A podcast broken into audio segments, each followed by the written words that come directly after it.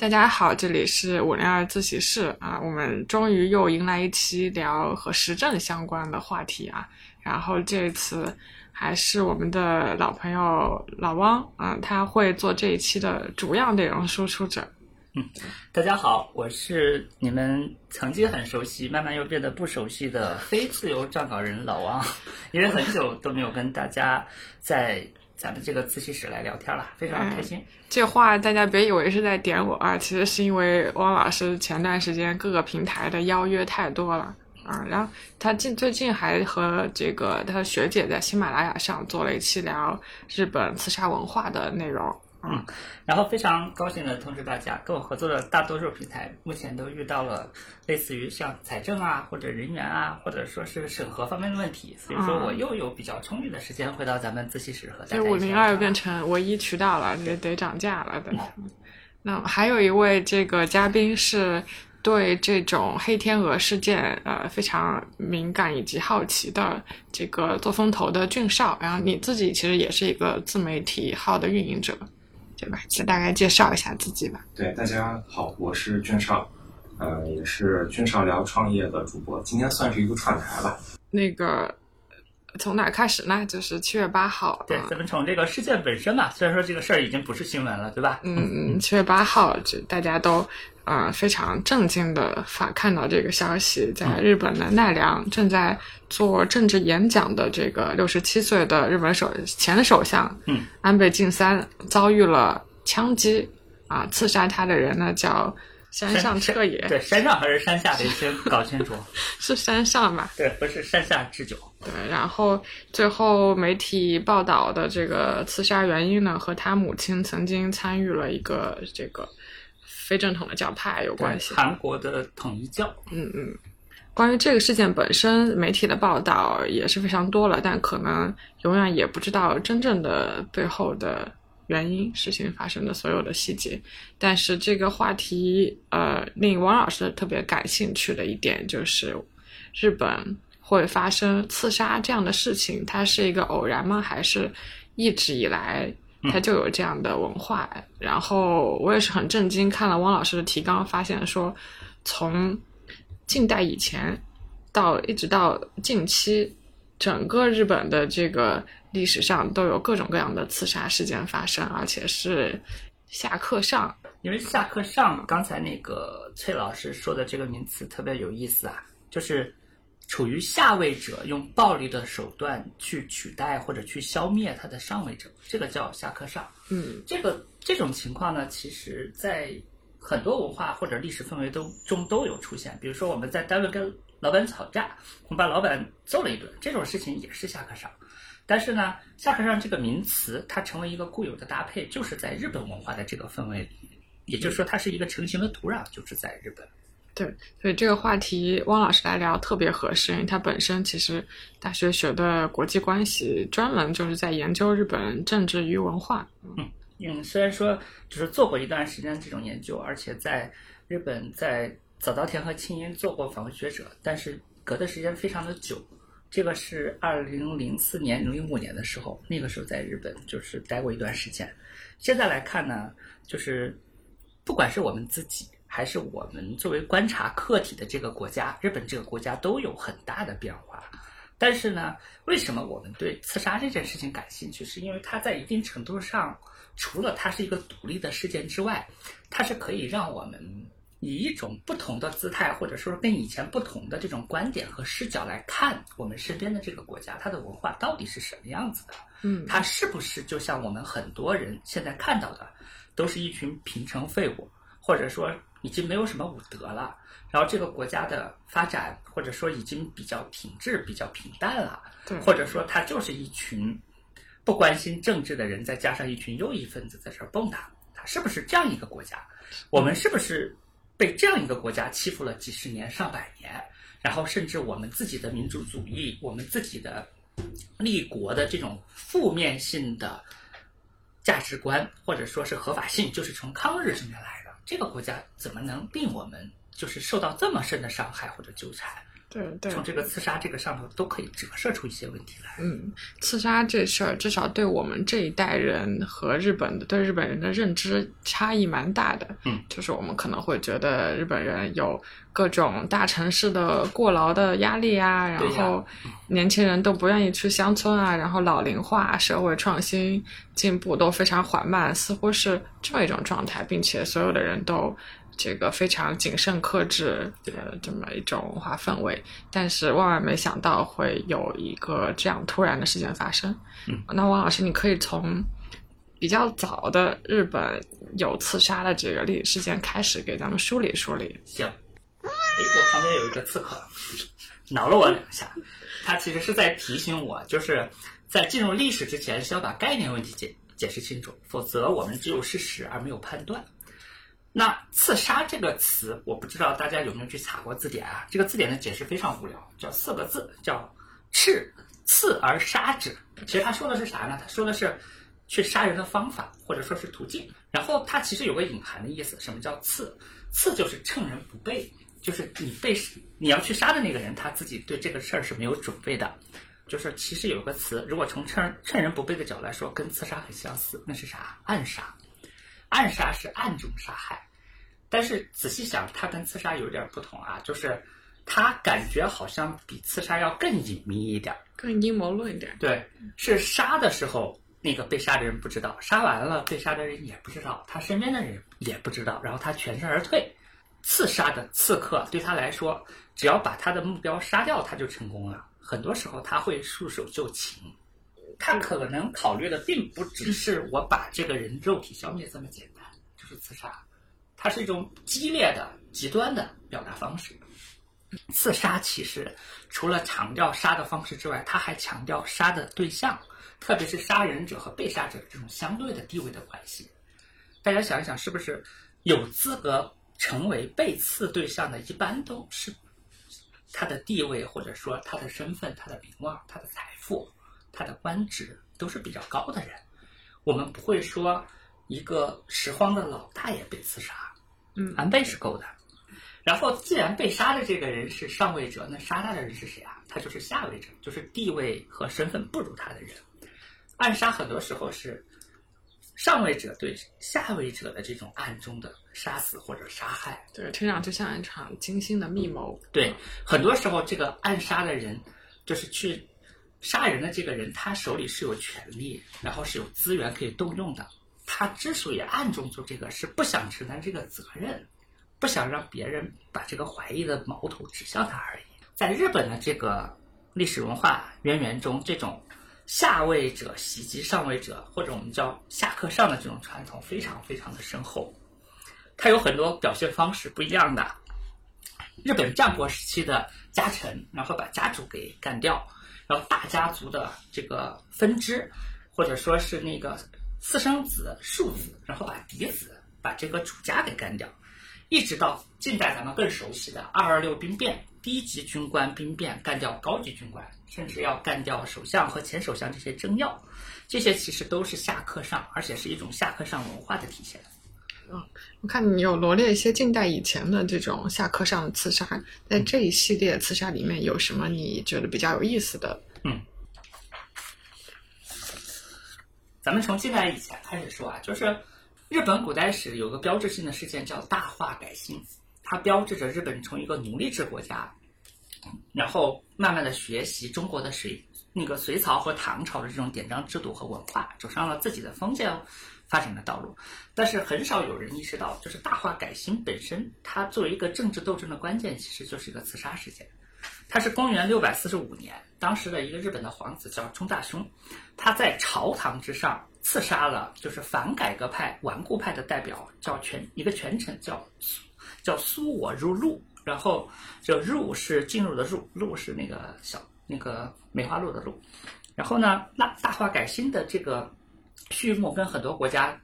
通过这种政变，或者说是通过这种废除啊，或者说是。那种军事政变或者说是战争的方式不同，它就是通过刺杀。也就是说，日本这个国家的历史从进入日本意义上的中世纪历史和古代历史开始，就是染上了这种刺杀政治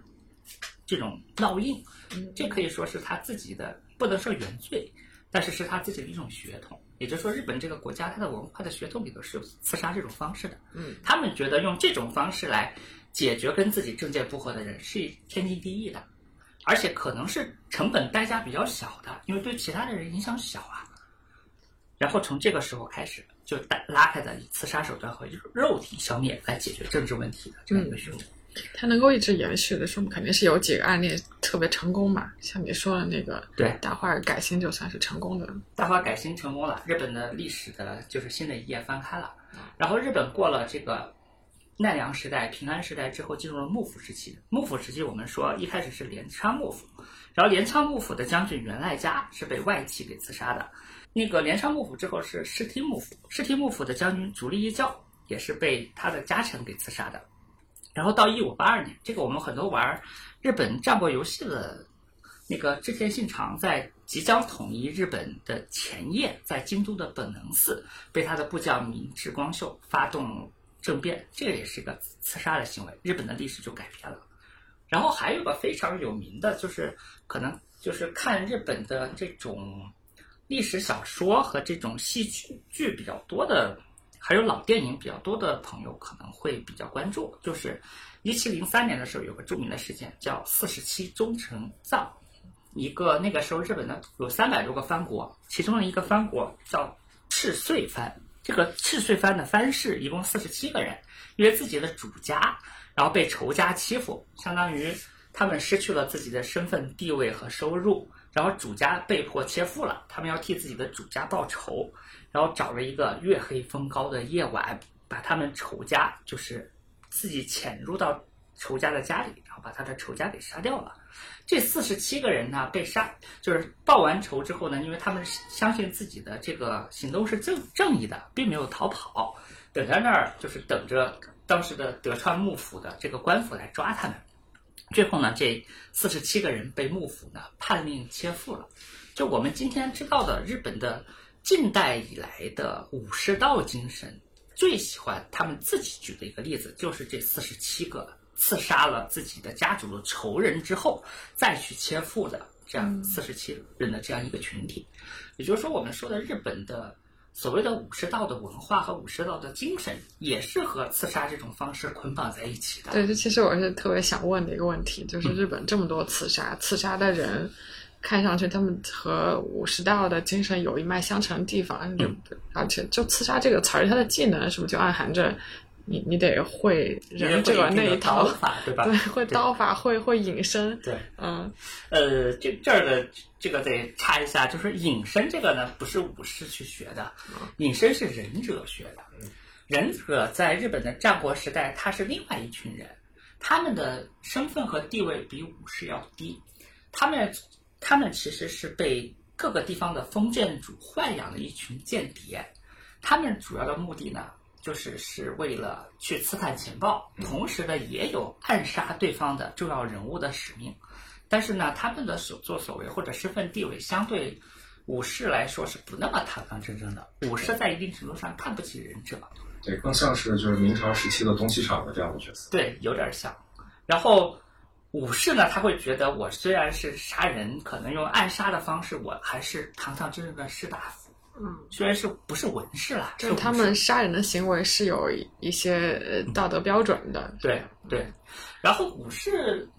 咱们也也不带太多的批判啊，就是来描述一下所谓的武士道是什么呢？武士这个群体其实很有意思。武士一开始是日本中世纪的封建主。为了就是保卫自己的财产和庄园，就是养的一群，其实也是就是跟忍者是有点像的，是养的一群这样，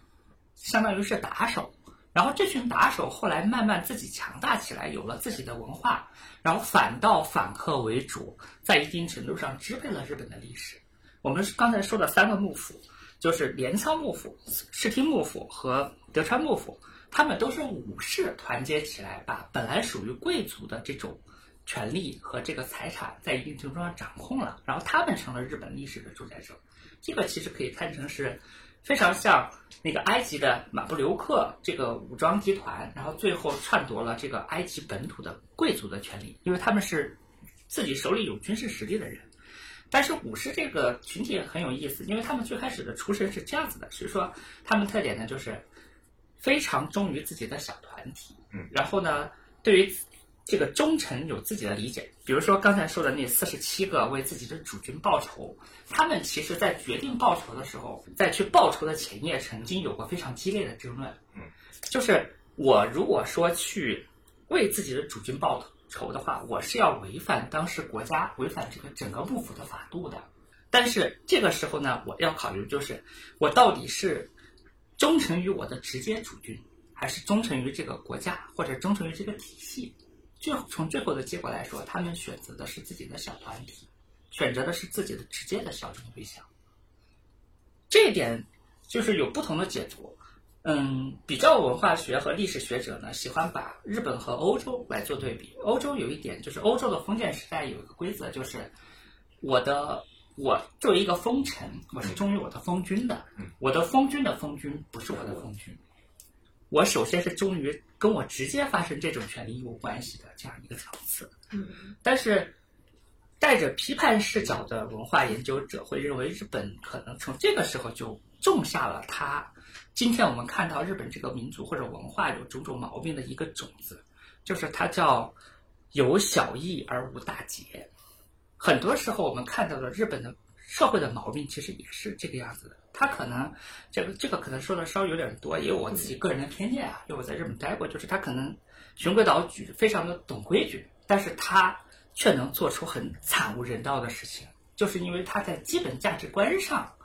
反倒不是那么正，明白。但是在这种小的日常的这种行为上，反倒很守规矩。对，就是其实之前也有听到过一种论调，说那个嗯就是武士道的这些武士跟中国的这个墨家的这些侠客很像。对但是从王老师刚那个点评当中，其实可以看出来，他们是完全两种不同的对行事逻辑。对，墨家其实是有基本的很高的价值观的。对，就是他们是可以为了一城一国，然后去献身自己。对，所以才有那个就刘德华演那个电影对《后宫才有在那个历史书上记载的，就是他们要去救宋国，宋国其实跟他们毫无关系。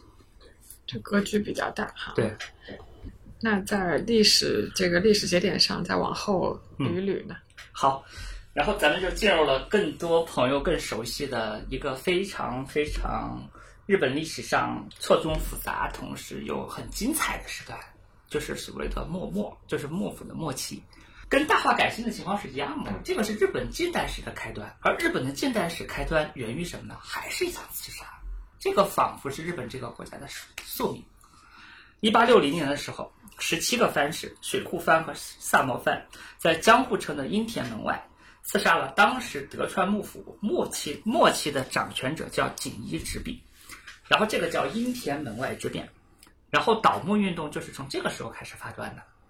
然后当时日本是内外交困，一方面的幕府就是到了末期之后有有这个财政危机，然后自己的内部的各种矛盾涌现出来；另一方面呢，西方列强从一八五三年美国的培里的黑船打开日本的国门开始，也开始涌入了日本。也就是说，日本的救国志士这个时候面临的问题是，他们觉得这个幕府不能领导他们富国强兵，同时呢，西方的殖民殖民者也在步步紧逼，所以说他们要倒幕，他们还要攘夷，然后攘夷和倒幕聚集在一起，就是杀掉了这样一个幕府的对他们采取弹压政策的大佬，然后由这样一场刺杀开始。我们可以看到啊，在在一八六零年一直到一八七几年，就是最后明治维新开始的这十几年，这个波澜壮阔的历史中，用这种刺杀的方法去消灭幕府敌对的幕府的这种政重要的政治人物或者军事人物，成为当时的明治维新的这些所谓叫维新志士，就是最首要的手段。而当时我们就是能够想到的，就是在历史上留下了名字的这些人，几乎都干过，或者说至少想过自己当一个刺客，然后当面就是一刀捅死那些祸国殃民的这个乱臣贼子，都想过这种事情。历史上叱咤风云的高山俊作，这个得特别注明一下。高山俊作是当时山口，就是山口县的前身叫长州藩，因为日本倒幕主要是靠萨摩和长州两个强藩，长州藩就是现在的山口县，就是安倍晋三的家乡，也是近代以来日本出产首相最多的一个地方。安倍晋三为什么叫安倍晋三？这个“晋”字就是来源于高山郡主的这个“晋”字，是对于自己就是乡贤前辈的一种敬仰。还有一个更有名的，后来自己也死死于刺杀的，就是在后来日本当了首相的伊藤博文。他在年轻的时候，在自己还有一点身手和武功的时候，他也是个刺客。更有名的是这个看日漫的人应该更朋友应该更了解一点，就是坂本龙马，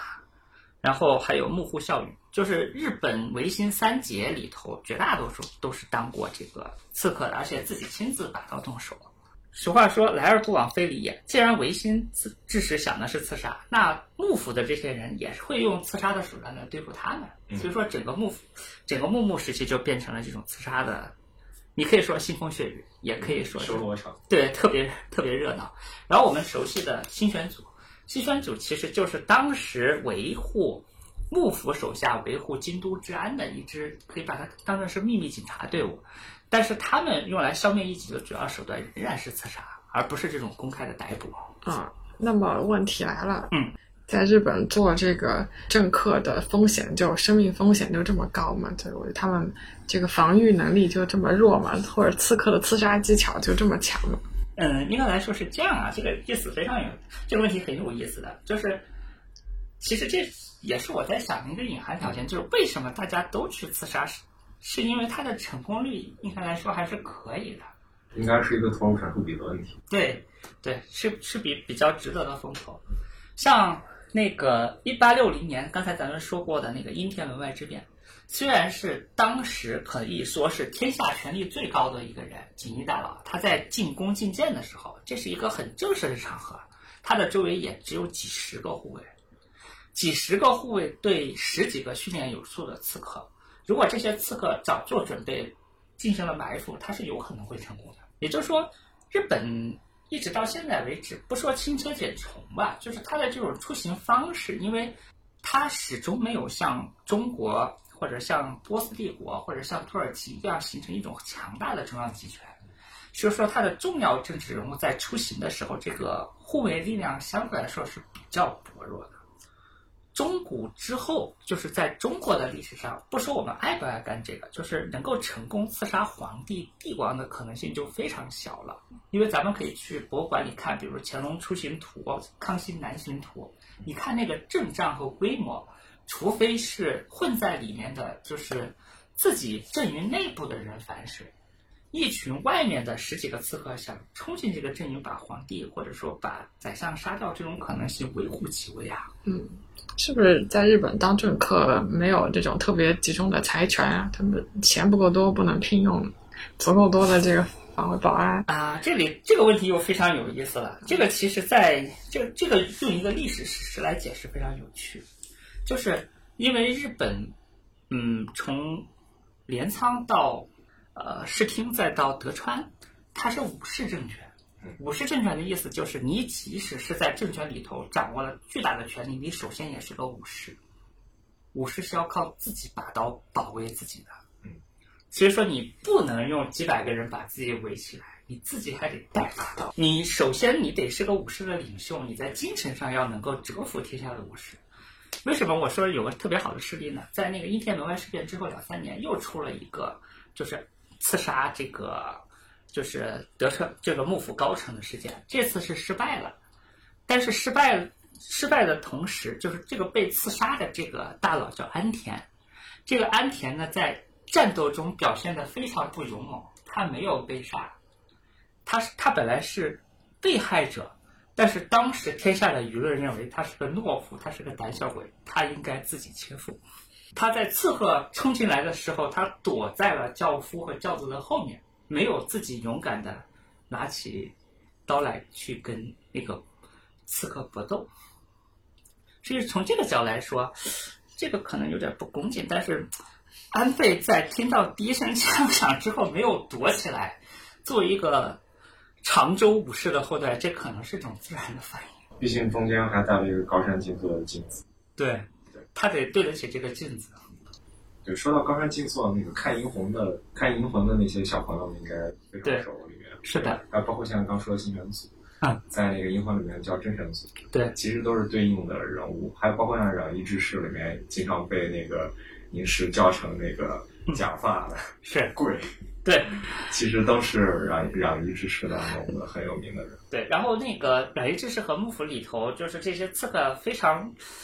最强大的刺客，这些名字在这些动漫里都出现过。是那个时候成功率对，在那这几年里边，成功率最高的刺客是田中新兵卫，嗯，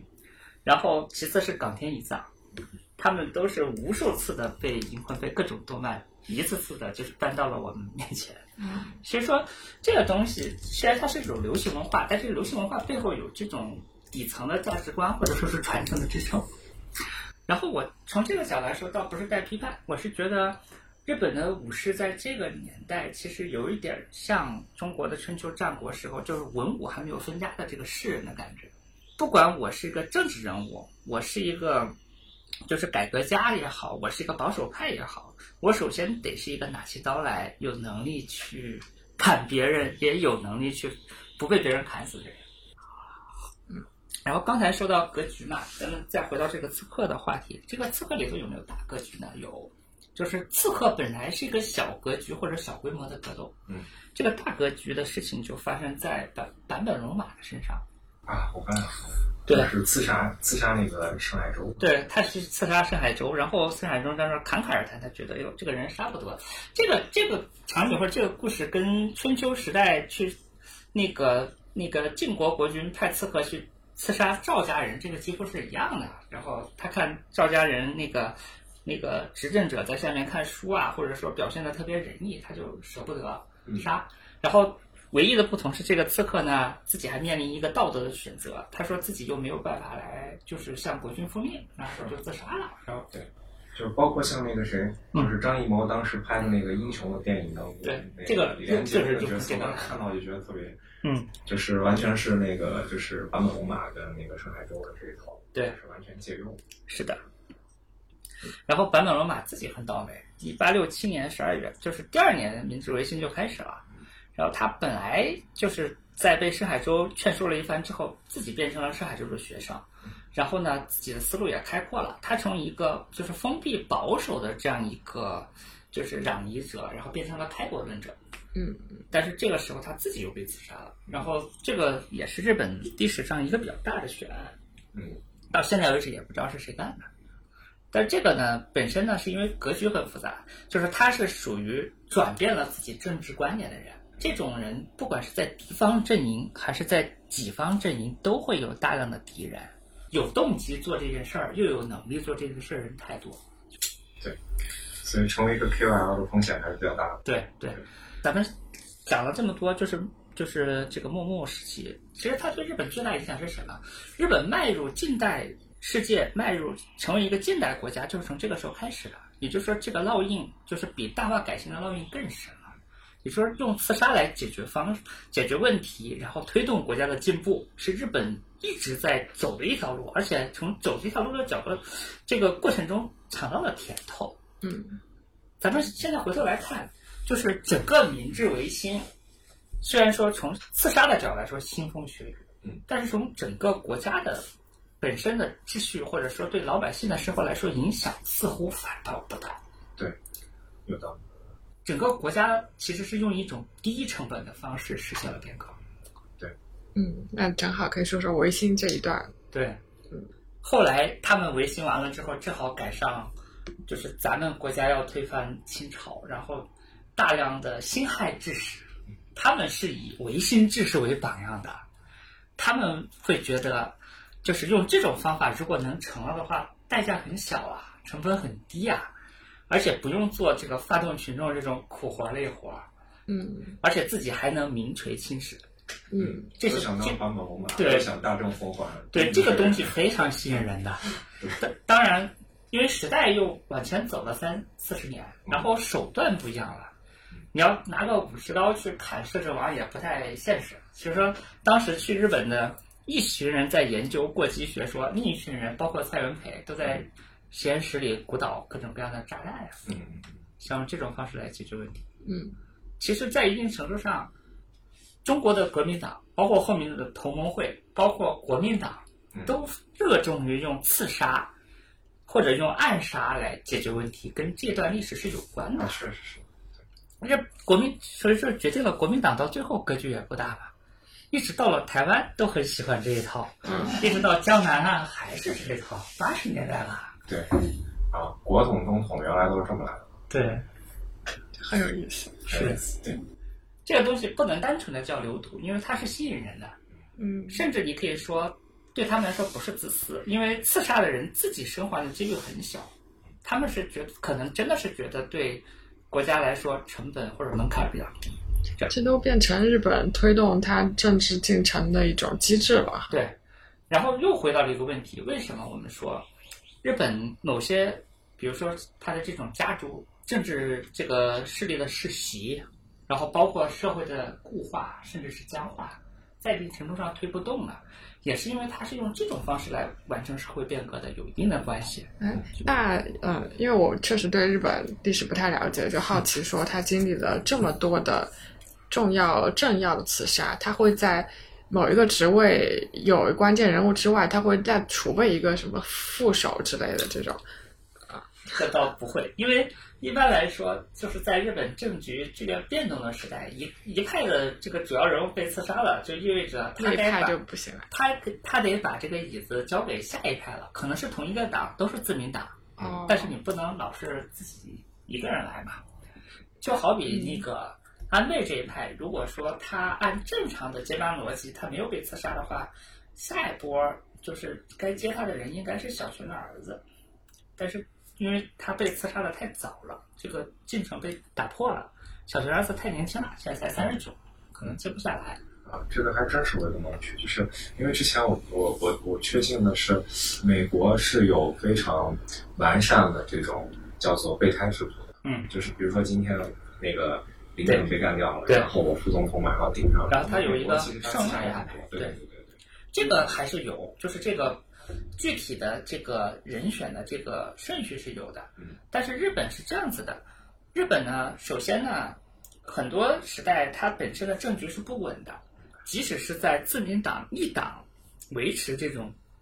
长期的对这个议会和对一个首相职位的控制的这样一个时期呢，它也面临内部的不同不同的派阀之间的更替。所以说，一个人的倒台，可能就意味着他的派阀应该把交椅交出来了。这个其实很有意思。当一个党本身一直掌握政权的时候，党内的这种派系的分野，其实和不同的党之间的争夺就没有太大的差别了。然后对日本来说，每一次这种突发事件的发生，都会有各种各样的变数，因为原有都是通过某种平衡而来实现的。这种平衡是靠各派力量的妥协和力量的此消彼长，不是通过某种机制化的安排。然后呃，到维新那段时间的刺杀历史中，有一个刺杀者，他在这完成了刺杀这件行为之后，还发表了一些言论啊，也算是开开了一个先例。对老师你可以讲讲这个。对，这个特别有意思啊！就是刚才不是说到那个咱们那个，就是幕府已经倒台了嘛，但是幕府是在这种刺杀的腥风血雨中被消灭的。然后到了维新时代，这个历史有惯性啊，大家既然都习惯了。新的时代虽然到来了，但是原有的社会矛盾不见得摆平了，而且新的社会矛盾又来了。最大的社会矛盾就是有武力、有特权，可以带刀、可以砍平民的一群人，武士阶层，然后被整个的社现代国家结构所淘汰了。然后他们呢是要让出自己的特权的，很多人呢还慢慢的失去了生活来源。嗯然后上层是可以通过占有土地、通过赎买，然后获得银行的股份，或者通通过国家的补贴来摇身一变变成华族。但是基层的下层的武士过得很痛苦的。这个时候呢，它会体现出两个：第一是侵略性，因为他们是想没办法了，就去国外去开拓嘛，进攻中国、进攻朝鲜，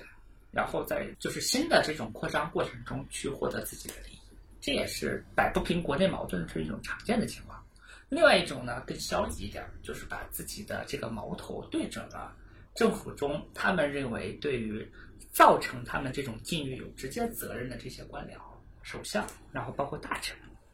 然后从一八六八年，就是明治政府、明治明治维新正式开始之后，这种暗杀就层出不穷。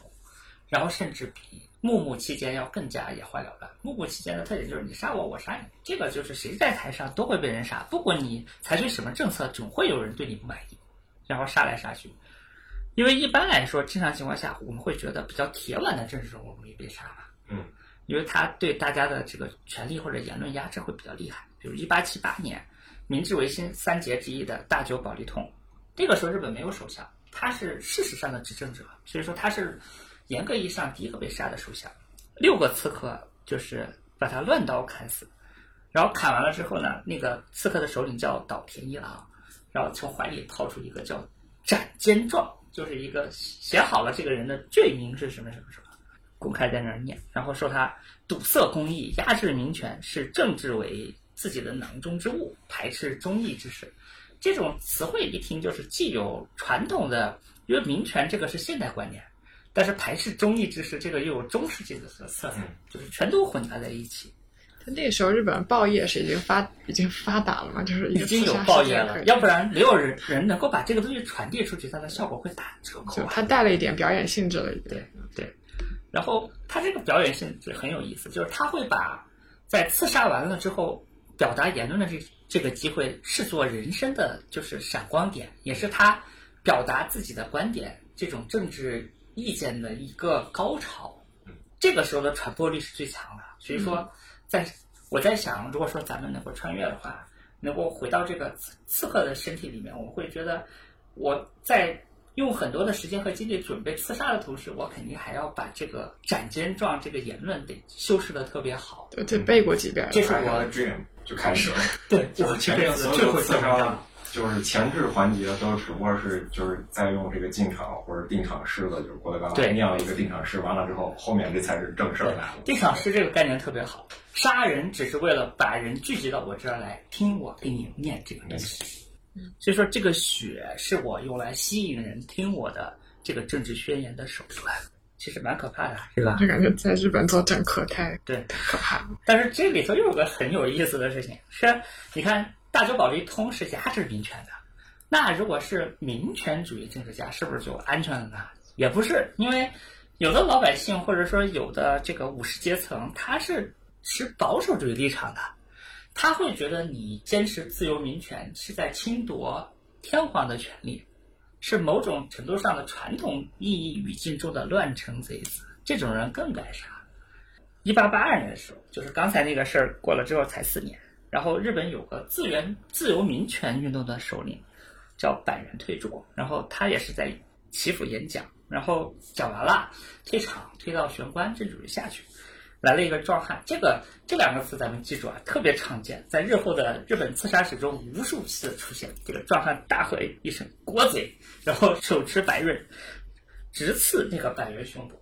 幸亏这个板垣是经历过这个幕幕时代腥风血雨的政治家，还有点身手，马上把这个刀给挡着了，拿手手也受伤了，脸也受伤了，但是刀没有刺到他的躯干里去。然后他的门徒上来把这个凶悍逮捕了。板垣他是主张限制天皇的权利的，主张大家通过民选更多的就是进入政府。而这个刺客很有意思，听说从小就仰慕文天祥，然后把这个板垣当成是破坏国体，后不忠于天皇的乱臣贼子。当然，这个板垣很厉害的是，他作为自由民权派的政治家，比传统政治家来说有一种。借助或者利用舆论的天性在这儿，因为他是要煽动民众的嘛。所以据说他在被刺的时候，自己身上都是血，然后被别人喊了一声“国贼”，然后这个时候我还要拼自己的最后一点力气来跟他吵架呀。虽然我不知道自己会不会死，他大吼一声：“百年虽死，民权不死。”这就是这个刺客好不容易一段定场诗讲完了，然后这个观众站起来来了一段贯口，来了一报菜名儿，对，太惨了。这个明显比国贼两个要牛。这个，呃，像汪老师刚才说到“国贼”这个词儿，还嗯挺让人觉得汗毛直立的，就感觉一提到“国贼”，这个已经代表他那个民粹主义是有在深厚的这个民众基础吧。对，现在在微博上看也是。一片这种讨伐国贼是吧？对对，这段剪不剪？就是你先不说你剪不剪，反正安倍就是去世的那天，然后你就看所有的有关短视频下面的评论。我那天我其实特别难受，就是就是就觉得就是大家现在的那种那种论调，或者说对于这个事件的一个一个第一的一个感受，就让人觉得其实现在就是我们的社会风貌，或者说大家的一个就是思考问题的方式，其实挺值得商榷的，没有对错。对，您这个很温和啦。不管是自己朋友圈的分裂，还是在各大主流平台下面看回帖，给人感觉只有几个字，就是赶紧一起毁灭吧。嗯，就是 毁灭吧，这可以不剪。不 好吧？那天下午我从地铁回来，我就在想这个话题。嗯，就是我突然间想到了什么呢？我想到鲁迅的《狂人记》。嗯，就是你看，我们其实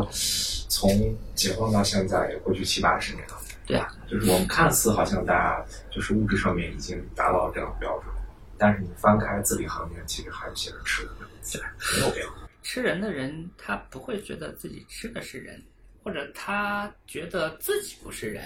两者必居其一。嗯，对。然后呃，我想到说“刺杀”这个词儿，其实听上去带一点儿这个刺杀者有点带着。莽夫的这种感觉，他每一次刺杀，他不像暗杀是那么经过精心的策划。暗杀更像一个很冷血的躲在角落里的人，运筹帷幄的一个。刺杀的人更像一个热血青年。那刺杀的每一次目标都是精准的吗？这个没有出现？当然会出现很多问题了。嗯，就比如说，就是安倍这次被刺，很多人说是因为那个刺客他的母亲参加教会嘛。然后这个就很歪，从理由上来说，对吧？你可以去刺杀教主，对吧？你刺杀不了教主，你去刺杀那些直接害你母亲的人，好像都比，因为安倍对于这个统一教会本身的这个支持，好像没有没有那么直接，额外的超出这种正常的拉选票的范畴。即使是自媒体有很多渲染的东西，就是我们综合各种媒体来看，好像并不是很特别。无非就是这个教派有一些信徒，我为了稳住这些选票，我意思一下，或者说，就是我逢场作戏一般，就这种正常的支持。但是这个事儿呢，因为刺杀本身是一种，刚才咱们讨论是有这种莽撞的意思在里头的。历史上就是昏了头或者杀错了人，或者说听了这种谣传，这种事儿挺多的。一八八九年，日本有个文相，就是主持教育改革的文相，就是文部大臣，叫森有礼。然后他被刺杀，是因为杀他这个刺客是个狂热的神道教徒。他认为森有礼是想就是用基督教来代替神道教，然后还认为森有礼在参拜神社的时候态度特别不恭敬。但是事后证明呢，这两个都是谣传，都是谣言，对，听人别人说的假消息。然后呢？但是孙有礼自自己因为这个刺杀成功了，所以很冤，自己没有活过来。一八九一年的时候呢，因为日本还有个传统啊，就是一视同仁，在那个幕府末期末期的时候，除了就是倒幕派，除了杀幕府之外，也会杀那些外国人，认为外国人是侵略者嘛。嗯。然后一八九一年的时候，那个时候俄国的皇太子叫尼古拉，然后在日本的琵琶湖边游游览的时候，被一个警察。然后用佩剑，那个警察是护卫这个尼古拉皇太子这个呃护卫队伍中的一个人，然后刺杀了头部。这个事儿对他影响很大，他后来变成了沙皇，然后一直到日俄战争时期，他对日本的情感都非常非常的恶劣。这跟日俄战争是有关系的啊。这新选组脱了自己的制服就变成了刺客。对对。这个历史确实被改变了，还改变了其他国家的，对，改变了地缘政治。对，当然后面那个就是就说完一下，咱们更熟悉。一八九五年，就是甲午战争打到中国快输了的时候，李鸿章到日本下关的春帆楼去跟伊藤博文谈判，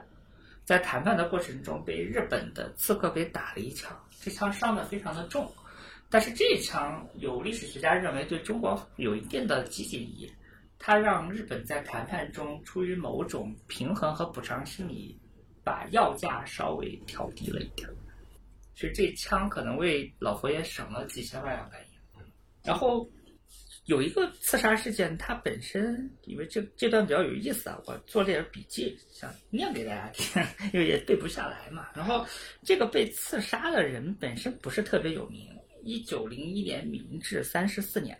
当时日本最早的政党叫政友会，领袖之一叫新亨。这样是政党，他一般是讲自由民权，去限制天皇权力的。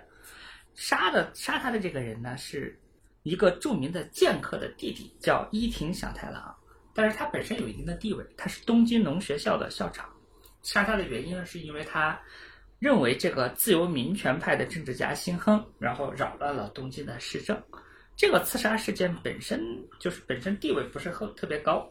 但是当时日本很有名的一个政治家、哲学家叫中江照明，他对这个杀人者和刺杀者都做了描述。被杀的这个人叫辛亨，他说活着的辛亨是拦路抢劫的盗贼，因为他自己是不支持辛亨的这个政治观点的。死了的辛亨反倒成了伟人和豪杰。刺客伊藤响太郎是个极其温厚庄重的人。而他做出了这种事情，不能说是没有缘故。这段话里头能看出啥？就是通过这个刺杀事件，就是杀人的人和被杀的人好像都成了英雄。嗯，一个人是从一个杀人的人从一个凡人变成了一个英雄，被杀的人从一个很有缺点、很多缺陷的政治家变成了一个殉道者和一个完人，都进入历史了。对，然后看客在这个过程中获得了正义。然后杀人的人呢，然后获得了自己的这个爆棚的正义感和匡扶正义的这样一种就是热血，然后被杀的人呢获得了不朽的名声，嗯，各得其所。然后很有意思的是，被杀的人或者杀人的人在一定程度上，至少是杀人的人他会认同的。所以说，在这个之后还是有层出不穷的刺客出来呀。那么问题又来了，对，就是你从。这个近代以前一直到这个呃二战前，嗯所有的这一系列刺杀事件，这些刺客最后的下场是什么呢？不管是他成功了还是说失败了，他是最后是会自杀，还是说就会受到法律制裁？判的相对比较轻，应该来说，呃，日本在二战结束了民结束之后的民主改革之前，是一个相对来说严刑峻法的国家。就偷盗，然后包括抢劫这些都有可能判死刑，它的法律是相对比较重的。这个也是所有的从封建社会转制到这个资资产阶级民主国家转制不彻底的国家的正常都是这样子的。俄罗斯、德国都是这样子的，但是反倒对这种刺客非常的宽容。这种宽容体现在两个阶段，在明治之前呢，是给他们切腹的机会，因为对武士阶层来说，切腹本身除了是惩罚之外，也是荣耀。切腹比判处死刑要好得多。然后在明治之后呢，很多时候是不会判处死刑的。刚才说的那个刺杀俄国皇太子的这个警察，当时呢是对日本和俄国的关系影响虽然没有成功啊这个刺杀，但是对日本和俄国的关系影响很坏。天皇亲自下令，然后想要判这个人死刑，但是当时日本的法官顶住了压力，判了一个无期。然后刺杀李鸿章的这个刺客也判了一个无期。后来在二十年代、三十年代之后，出现了很多直接去刺杀首相的刺客，而且还刺杀成功了。而这些刺杀首相的刺客，很多时候都会被判一个有期徒刑，而且在这个有期徒刑是可以减刑和可以接受大赦的。天皇宣布大赦的时候，他就可以出来，有些可以保外就医。那正常，日本对杀人的罪也是判的很重，一般是杀人偿命。就这个听起来会有点像那个美国的宪法里面第四修正案，关于拿起枪来然后推翻暴政的那一套说辞。对，这个非常有意思，就是你说的这段跟中将赵明说的另外一段话是完全照应的。就是在新亨事件之后，一九零一年之后，他还有一段话，他说：“有些人凭借权势可以肆无忌惮的横行霸道。”即使胡作非为，法律方面也没有办法去公正的制裁他们。那在这种情况下，那些侠义和英雄的人们会基于义愤，为全国人民，为了全国人民的利益把他们杀掉，这是时势所迫。所以说，他说暗杀对于他说的暗杀其实刺杀了，概念上有点区别。暗杀对于惩戒罪恶和防止祸害，在某个阶段、某个年代来说，可能是不可缺少的。这个东西呢，其实在一定程度上，它有一个就是骨子里的价值观的传承，是在日本的传统社会里头，武士可以凭借他手里的刀去践踏法律。这个其实是在一定程度上，日本人会认为武士或者武士道的这种道德感对法律是一种补充。在法律没有办法做到惩恶扬善的时候，武士可以用这种超法律的权利来替，不光是替他自己，是替整个社会的正义来。啊，那这不就像现在舆论杀人，但是对制造舆论者没有什么罪。对，另外还有一点隐藏的东西在这儿，就是，嗯，日本从幕府之后，就是形成了这种华族、贵族、氏族的社会之后，一直到现在，它一个问题是阶层固化。阶层固化的情况下，要打破这种阶层固化的时候，是要用这种暴力手段的，而这种暴力手段，在相当大的范围内是有可能被民众所同情的。那么我们接下来从这个冷兵器时代进入了热兵器时代，对对对，对，这个时候，那这个很有意思啊。日本在刺杀这个场景，或者说是具体的这个任务角度的武器的迭代要慢一点儿，一直到五六十年代，就是日本的刺杀还是能用刀尽量用刀。就说明这个刺杀者可以离被刺杀者比较近距离。对，他会把刚才咱们在说这个，比如说自自那个板垣水死，自由不死，国贼，这个是最后一次演讲或者最后一次宣言，而这种刺杀者和被刺杀者通过这个锐器，通过这个刀刺。通过这个刺刀之间的发生的身体接触，是他们的最后一次争论或者是辩论。嗯所以用刀其实体现了某种仪式感。对，然后不仅是我杀死你的肉体，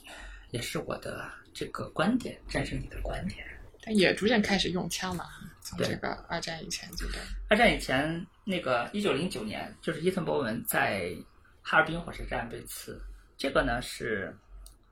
前首相，第一位被刺杀的前首相。首相开始出现了。对刚才说的大久保利通是事实上的首相嘛，但是真正意义上的在任的首相，一九二一年首相袁敬，他是第一位平民出身的首相，是在任期间。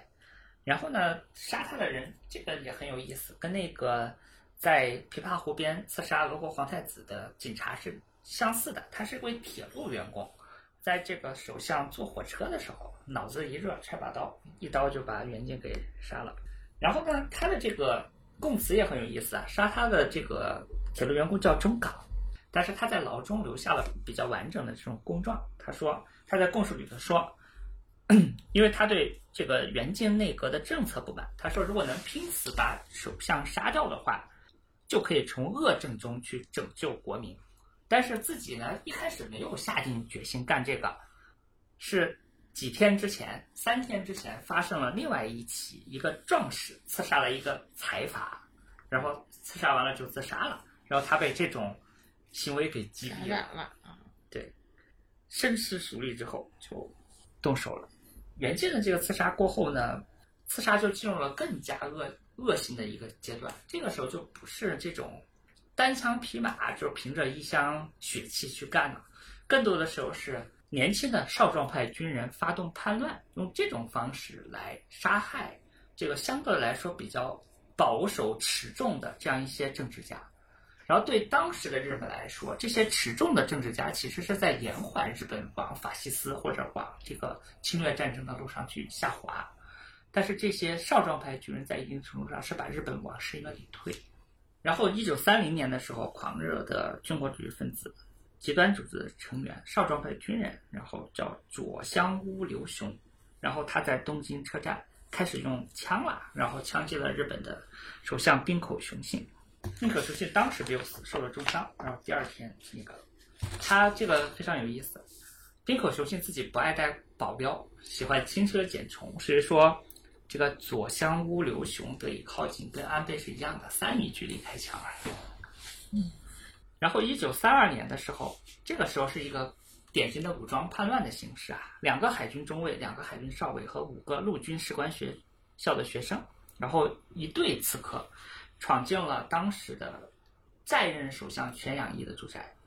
然后把全养义乱枪打死在家里了。被刺杀，在这个阶段被刺杀的，特别是后面还有一起事件，就是我们都熟悉的历史书上有的二二六事件。二六事件中，就是被杀掉的这些掌权者，很多都是相对来说比较保守、比较持重，对侵略战争不能说是反对，但至少不主张采用激进的手段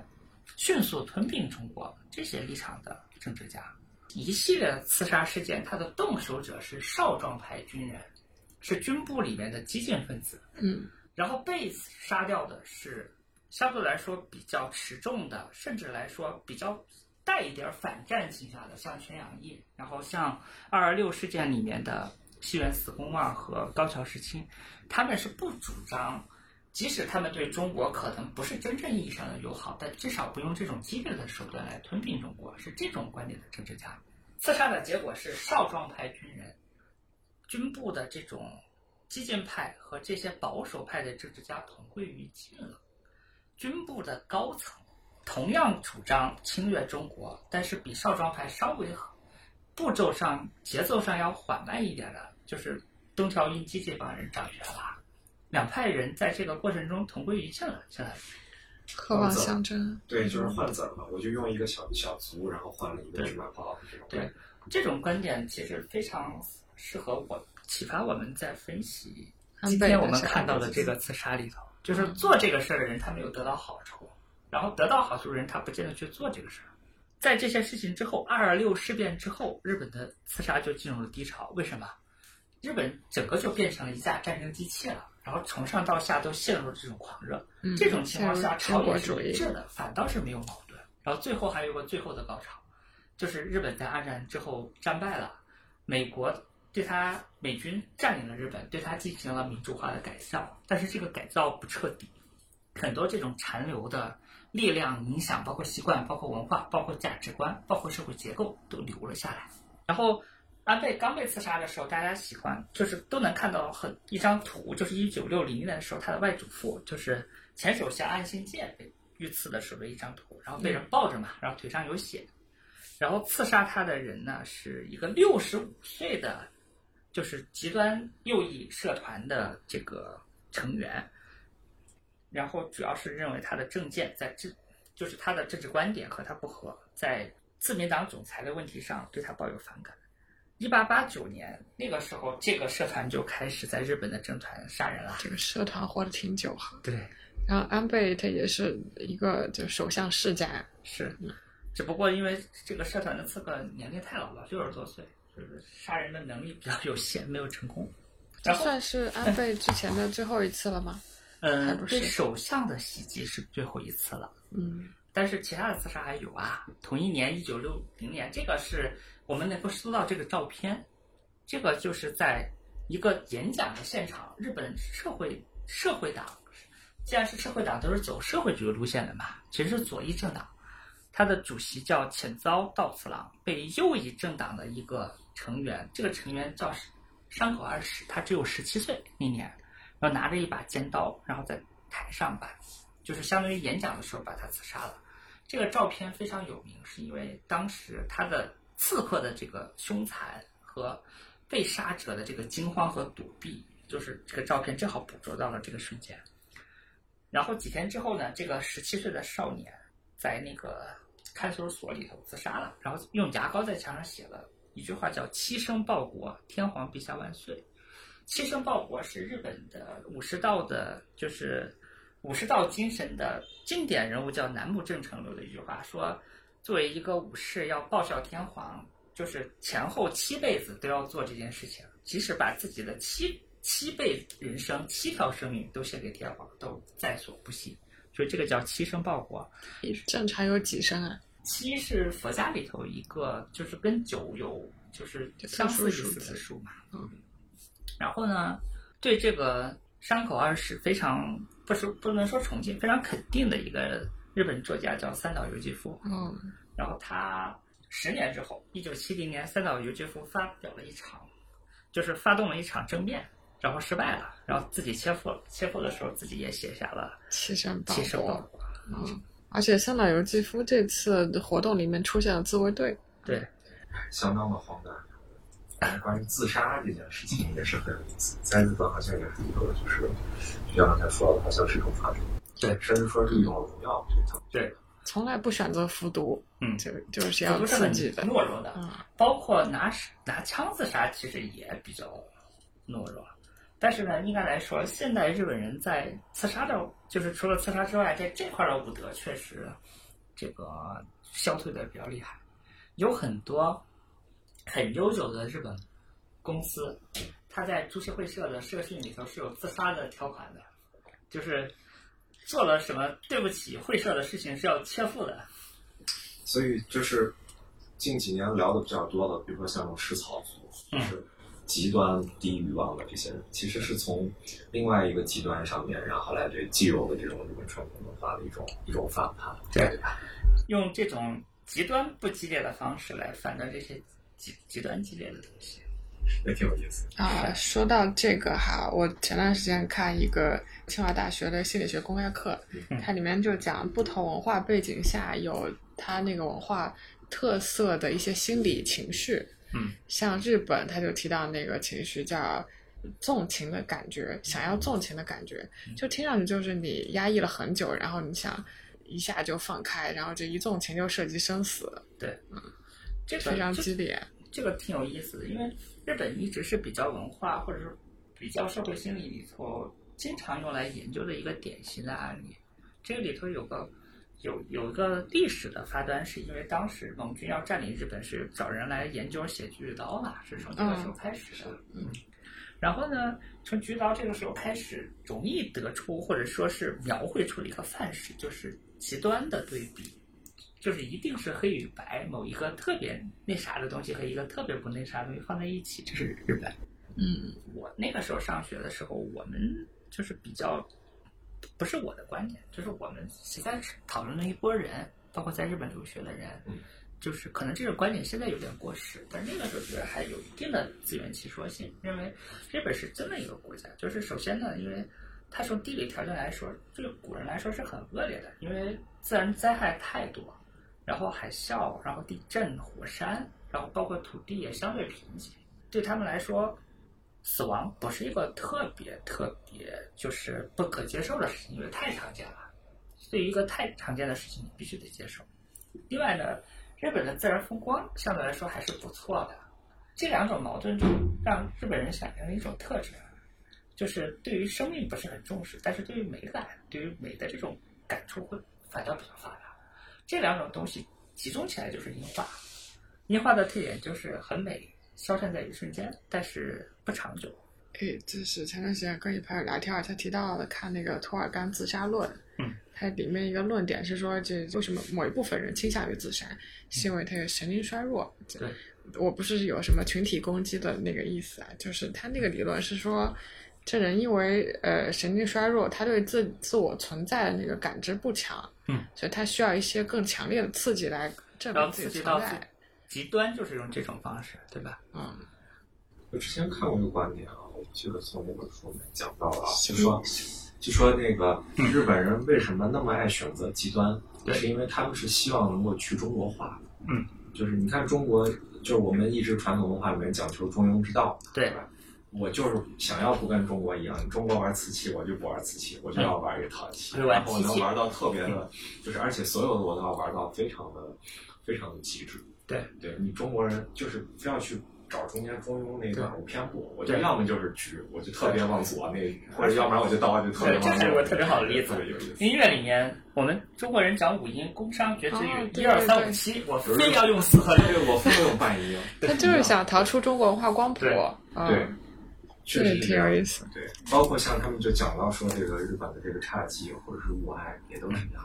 中国人讲的全部都是这种，哎，就是特别五光十色、特别灿烂。我不，我偏要去讲一个，就是你中国人可能看不上的二流的，但我要把这个你们中国人认为二流的东西做到极致。所以就是日本的道特别多，然后极端的东西也特别多，包括刺杀，其实它某种意义上面它也是一种道，或者甚至说是武士道当中的其中的一个具体的表现。所以说，再往前走一步就是仪式感，再走一步就是表演。说到这个刺杀的表演，这个高潮来了。一九七六年的这个是叫儿玉玉师傅刺杀事件。这个是我认为到现在为止几百年、上千年了日本刺杀历史中最有仪式感的一回。请讲。这个儿玉呢，这个名字很老的，他本来是个日本的情报情报机关的头子，他一四十年代的时候在上海搞了一个机关叫儿玉机关，他是帮日本的海军去收集各种战略物资，同时呢跟汪伪的七十六号有很多的勾结，然后做了很多伤天害理的坏事儿。然后他本来是被列为甲级战犯，但是他手里头掌握了很大一笔，就是海军没有移交上去的财产，所以说逃脱了真正意义上的惩罚。然后凭借他自己的就是政商两界黑白两道的势力，继续在日本社会呼风唤雨。结果七十年代中期的时候，因为日本那个时候特别，从二十年代、三十年代就特别多这种事件，就是去采购西方国家的武器啊、装备啊、飞机啊、轮船啊，然后中间一个利益集团中饱私囊。当时出的一件事叫洛克希德事件，就是美国的洛克希德飞机公司，然后而玉玉师傅做中间人，然后贿赂日本的高官，然后去采购、去订货，得到了很多好处。最后这个事情，那段时间也是就是全世界各种丑闻接连曝光的时代，那也是水门事件的时代嘛。但是尼克松倒了，而玉师傅没有倒，他利用他控制的媒体，就是影响了这个司法审判，几乎是逍遥法外了。那个时候就有一个特别也是义愤填膺的这个日本志士吧，算是志士中的最后的一位人啊，然后叫前野光保。这个哥们儿的工职业逐渐走向特殊啊。对他是一个三级片演员，然后虽然说爱国不分出身吧，他虽然是演三级片的，但是忠君爱国，一颗红心，而且他非常崇拜一九七零年政变政变失败的三岛由纪夫，他想的就是我要把这个法律没有办法的儿玉给干掉，但是呢，儿玉虽然不是真正意义上的政界人物。但是自己住在一个特别大的别墅里边，然后平时也没有机会接地接近，两个人的社会阶层又差太多了。然后他就很有创意的从拍片的片场弄了一架小飞机，他自己会开。他演过《神风特工队》的那个电影，学习了《神风特工队》的这个撞击的这种方式。然后，一九七六年三月二十三号，他就开着这个飞机，他查了儿玉住的地方，就去撞他家的阳台，心想把飞机加满油，这个飞机撞到他家阳台爆炸，大家就同归于尽了。临出发前，在飞机上挂满了布条，写了日本一代代刺客都最喜欢的那两个字“国贼”。然后自己在飞机广播中大喊“天皇万岁，国贼，我与你不共戴天”，轰的一下撞过去。这个事儿有拍电影吗？这个有太谁敢精彩。而玉没被撞到，因为飞机的油加的不够。然后那个据说是房子的阳台被撞到了，但是房子本身没塌。但是儿玉受了惊吓，过了一年就吓死了。吓死了，可还行，这个东西本身特别有仪式感，集聚了各种戏剧性的因素，对包括这个刺杀者的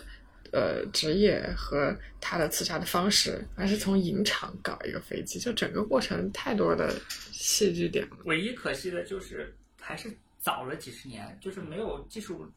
技术环境对它进行全程的这种直播。对我听下来，我唯一的感觉就是，就像是那个尼采把那个悲剧的诞生，然后用一种现实的方式演绎。对对，咱们那那这个刺杀就梳理完了。对呀、嗯，不知道大家有什么感觉？我是觉得生活在一个刺杀不是很常见的国家，还是蛮幸福的。我们为治安付出了巨大的成本。嗯国家为治安付出巨大成本的同时，就意味着老百姓在享受治安的时候是比较有性价比的，因为它不是直接的支出。我如果是在一个其他的环境中，我也可以获得安全，但这种安全要不就是投入巨大的成本，要不就是对自己的生活范围、生活方式、出行的时间，然后出现的地点做严格的限制。咱们是国家在一定程度上承担了隐性的成本，所以说个人应该多出去浪，要不然对不起这样安全的环境。呃，那王老师，最后你从最早到最近梳理下来所有这些刺杀，它你觉得有哪些变和不变的点吗？变了一点，就是方式肯定还是变了。以前用刀，现在用枪、用飞机。嗯还有呢，就是以前呢，可能更多的这种政治观点还是比较鲜明的，但是现在直到现在为止，至少那个山上君还没有宣布他自己的那个政治观点是什么了，嗯，而且也没有那么频繁了。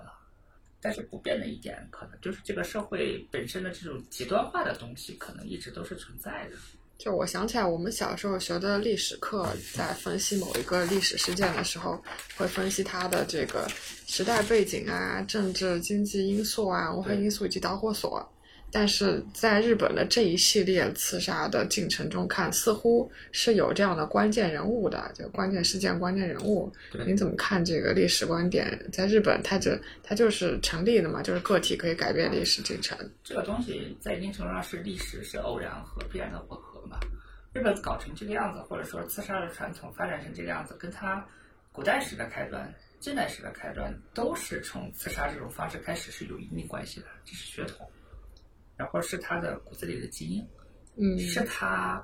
其实就跟人谈恋爱是一样的，怎么开始这段恋爱，跟你这个恋爱开始持续的状态是怎么样的是有关系的。所以换个问题来讲，如果以终为始来倒推整个的日本的发展，如果我们认为现在日本的整个的它的发展还是比较良性的，对那么是不是可以理解成刺杀是它调节生态的一种有效的机制？是的，刺杀在所有的内部自我调节里头，仍然是成本比较低的方式。毕竟没有大规模的流血牺牲就那种动作。很多人在说，就是除着随着技术的改进，现代战争更多的采用这种斩首战术，在一定程度上可以减少普通人和普通的小孩的在战场上的流血。嗯嗯，斩首是什么？斩首就是战场上的刺杀，是让发动战争或者在战争中拥有更多权利的人去承担更多的代价。这还挺上升高的说。到生态，其实这个跟就是我们现在就是我们新的这种生物技术当中这种靶向治疗其实特别像，是的，对吧？对这个卡体，对吧？对这个 T 细胞上来，我就是抓你这个癌细胞的元素元素，。对，不是说现现在像原来这个放疗化疗，对大规你吃一下全部干。对大规模的轰炸就是放疗、化疗或者是清除式的外科手术。嗯所以其实从这个角度上面来讲，自杀确实有它积极的一面。对这个是其实是历史的一个吊诡，就是好多看上去很残酷的，反倒是温柔的。也是最后说一句吧，其实这个东西呢，在一定程度上对我们来说呢，有很多事情我们现在是看不清的，嗯，但是就是因为看不清，所以它是在提醒我们，不管是对于一个具体的事件，还是对于一种我们不太了解的文化，我们一个一直在打交道，但是很难说是深刻了解的国家，要抱有这种敬畏之心。对，所谓的敬畏之心，就是你并不了解是怎么回事。对他今天看上去的这个样子，不见得是他自己内心深处或者说是冰山之下的本源。嗯而且很多时候，一个国家的国民性转变是很快的。比如说，你看今天的德国，你看德国的军人都很肥胖，然后松松垮垮，但是这跟第三帝国席卷欧洲中间又隔了多少年？没有多少年呀、那在某个特定的环境下，会不会又变成那个样子呢？谁也说不好啊。那你觉得安倍刺杀这件事情对日本的社会会发生什么比较深刻的影响吗？单从这一件事件来说，不见得。但是它会不会成为一个，比如七月七号发生的事情，七月八号发生的事情，成为一个催化剂，就不好说了。还是要看修宪这件事情在日本的这个公共议题空间下一步的进展。嗯，我是建议大家就是对这个有一定的关注，因为在前一段时间，咱们在公共空间讨论问题的时候，一个不是特别好，或者我自己不太认同的观点，就是认为日本现在的实力，或者说是整个的硬实力、军事实力，跟中国可能没有以前那么强势了。对于中国来说，我们只需要考虑美国，就不用考虑它了。我觉得这块可能还是不应该如此拖沓。有些东西是地理位置决定的。嗯。可以总结成，就是针不管是针对于刺杀也好，还是其他的一些，就是原原本我们可能第一观感不好的这些内容，我觉得不要过早去下判断。对。对，特别是我们整个梳理了日本的刺杀史之后，就发现其实，呃，就这些激进的也会被杀掉，对。然后温和温和的也会被杀掉，就是左翼的也会来当刺客，嗯。右翼的也也有可能来当刺客。对，然后他们对于历史的整个的一个推进是向前的或向后的，嗯，都是有可能。所以我觉得，其实就像我们刚才提到的，比如说安倍晋三的这件具体事件当中来说的话，我觉得其实大家还是能够冷静的多去思考，而不是马上去下一个判断。对，然后说他是一个什么人，他该不该死。这些判断是所有的判断里面相对来说意义不那么大的。对，还不如听一期这个完整的播客啊。然后感谢汪老师，那我们这一期这个听了呃日本的刺杀历史，其实也是从一个侧面，从一个它这个政治如是如何流动推进的这个切面，去了解到日本的一些更深层的文化背景，特别有启发性。一个好的具体的话题，对于一个国家、一个文明、一个体系、一个文化来说，它不是一把刀，刀是要把它切开的，我们看不到切面，它是一根探针，它能扎进去。而好的探针有什么特点？它有倒钩，它能勾出一块肉来。刺杀是个挺好的探针，这个话题很疼痛，但是它能让我们看到深层次的东西。嗯，被刺了一下。那么感谢汪老师，感谢俊少，今天节目就录到这里，感谢大家收听，下期再见。再见。